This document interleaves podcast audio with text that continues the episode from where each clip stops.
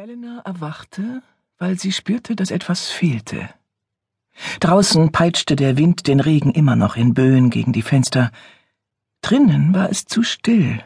Kein Atemzug, kein Herzschlag, nur ihr eigener. Die Dunkelheit fühlte sich unbelebt an. Doch bevor sie die Hand ausstreckte und an dem Wasserkrug und der Vase mit den welken Blumen vorbei das leere Bett ertastete, die zurückgeschlagenen Decken, das zerdrückte Kissen, hatte sie gewusst, dass sie allein war.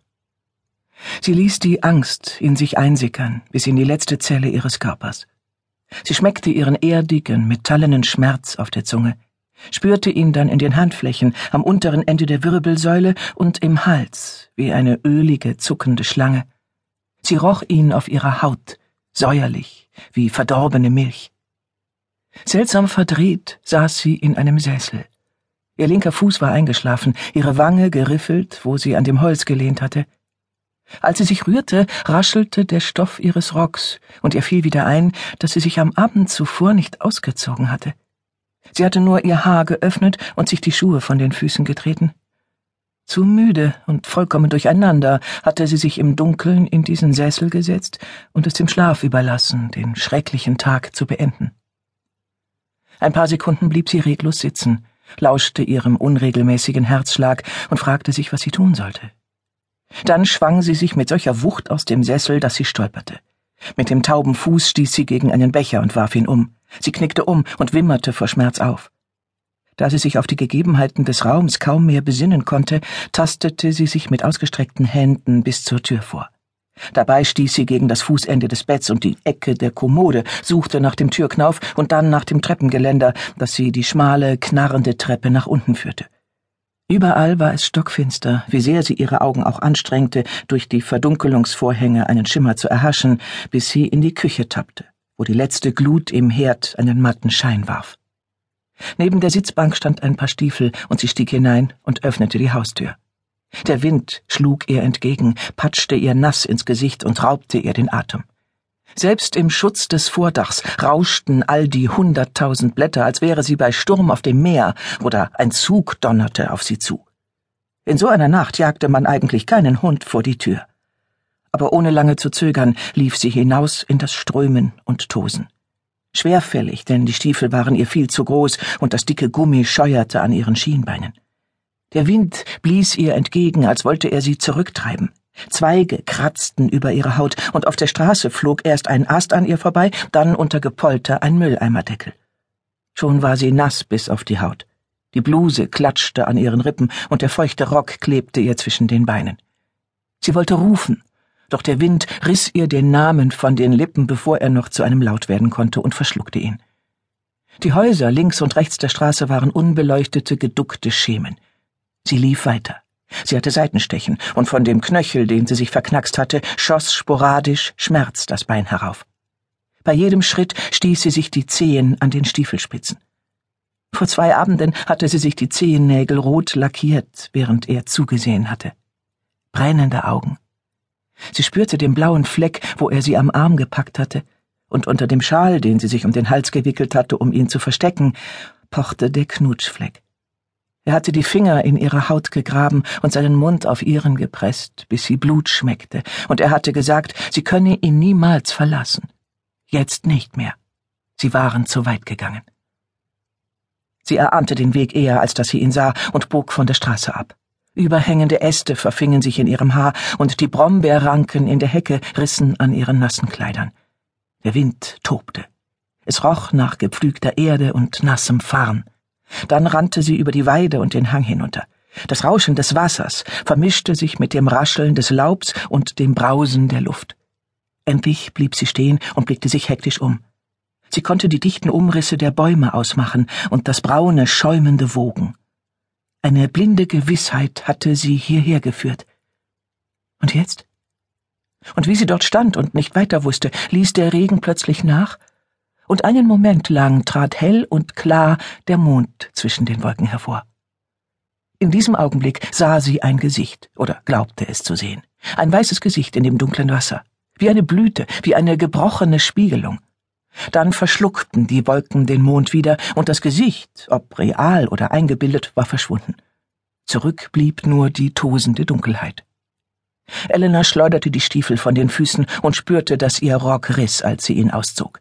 Selbst jetzt, in diesem irrwitzigen Augenblick, musste sie daran denken, wie er ihn aufgehakt hatte, sehr langsam, zu ihren Füßen hockend, die Hand zwischen ihren Beinen, die Augen unverwandt auf ihr Gesicht gerichtet, als blickte er tief in sie hinein.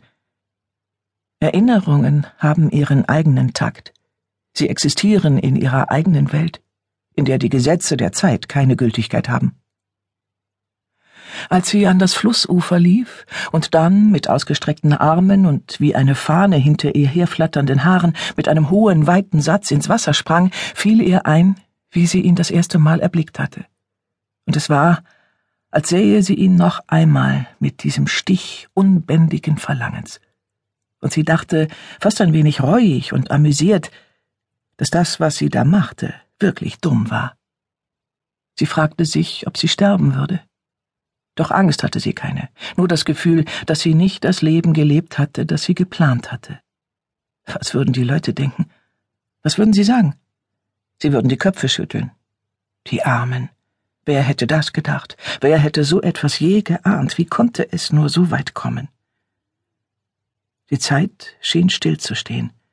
Sie hing in der Luft wie ein riesiger Vogel. Der Regen hatte aufgehört, der Wind erstarb, der Sturm hatte sich ausgetobt und seine Spuren der Verwüstung hinterlassen. Zu spät. Zu spät. Sie sah sich selbst dort schweben und auf das verzerrte Gesicht des Mondes hinabblicken, und dann sah sie, wie sie stürzte. Sie klatschte auf dem Wasser auf und wurde wieder ihr mit Armen und Beinen um sich schlagender, verzweifelter Körper, ohne jeden Gedanken, ohne jede Erinnerung. Die Strömung wirbelte sie herum und zog sie nach unten. Ihre Lunge platzte schier, und hinter ihren Augenlidern explodierten helle Punkte. Etwas, ein Fels, ein Baumstamm, schrammte an ihrem Oberschenkel vorbei und ratschte die Haut auf. Sie stellte sich vor, wie sie eine Wolke von Blut hinter sich herzog. Dann stieg sie plötzlich nach oben, durchbrach die Wasseroberfläche, gierte nach Luft und stieß sie keuchend wieder aus. Von neuem ging es hinunter ins nasse Strömen, Kies, Steine und Schlamm, Flussalgen, die sie einhüllten, doch diesmal kürzer und als sie das nächste Mal nach oben kam, nahm sie einen tieferen, kontrollierteren Atemzug und schaffte ein paar Schwimmzüge, die sie ein Stück durch das schmutzige Wasser trugen. Sie reckte eine Hand nach oben und ergriff einen überhängenden Ast, um sich daran festzuklammern. Ihr Handteller brannte, doch ihre Finger schlossen sich um Luft. Alles war viel zu schnell. Kies, Felsen, Steine und Bäume, das Rauschen des Wassers und das schwache Schimmern des Halbmonds, der ab und an zwischen den Wolken hervorlugte. Sie stieß gegen einen Fels, und ein stechender Schmerz durchschoss sie. Dann wurde sie aufs Ufer zugeschleudert wie Treibgut. Diesmal gelang es ihr, eine Wurzel zu packen und sich daran festzuhalten, während ihr Körper zur Seite strudelte. Und dann sah sie, wie im Traum, noch einmal das Gesicht. Oder doch nicht? Ein Stück flussaufwärts brauste es auf sie zu, dem Mondschein zugewandt. Wie ein schlafendes Kind, dachte sie, wie eine Seerose, friedlich in den Fluten. Heulend reckte sie die Hand danach aus und packte zu, fand Haar, das ihr durch die Finger glitt, fand eine Handvoll Stoff und riss daran. Der Leib folgte wie ein riesiger Fisch, bleich und schimmernd unter dem Wasser, bis er neben ihr war. Gummiartige, aufgeweichte Haut und geschlossene Augen voller Schlamm und Schleim. Du Idiotin, sagte sie über das Tosen des Flusses. Sie hörte ihre Stimme, fast beiläufig, sachlich. Das wirst du mal schön sein lassen, hast du gehört? Elena packte den Oberarm fester und zog noch einmal, und jetzt waren sie in den glitschigen Untiefen, geschützt zwischen den Wurzeln, während der Fluss vorbeirauschte. Ein Stück flussaufwärts sah sie eine Stelle, wo das Ufer niedriger war. Dorthin hiefte und stieß sie den schweren Körper. Sie hielt ihn an einem Handgelenk fest und kletterte rückwärts auf die Uferböschung. Er drohte ihr zu entgleiten. Nein, sagte sie, als könnten Worte ihn daran hindern. Ich lasse dich unter gar keinen Umständen los. Sie zerrte an dem Arm, bis sie Sorge hatte, sie könnte ihn auskugeln, und endlich konnte sie die Hände unter beide Achseln schieben. Sie zog mit aller Kraft. Ihre Füße rutschten in dem feuchten Gras und ihre Wirbelsäule knackte vor Anstrengung, und bei jedem Ruck keuchte sie. Das hört sich fast an wie Sex, dachte sie, wie ein wilder Ritt zum Höhepunkt. Komm schon, sagte sie, komm, bitte. Qualvoll langsam nur ließ der Körper sich bewegen. rutschte schwer auf sie zu, bis er mit einem Ruck, bei dem sie nach hinten ins Gras stolperte, aus dem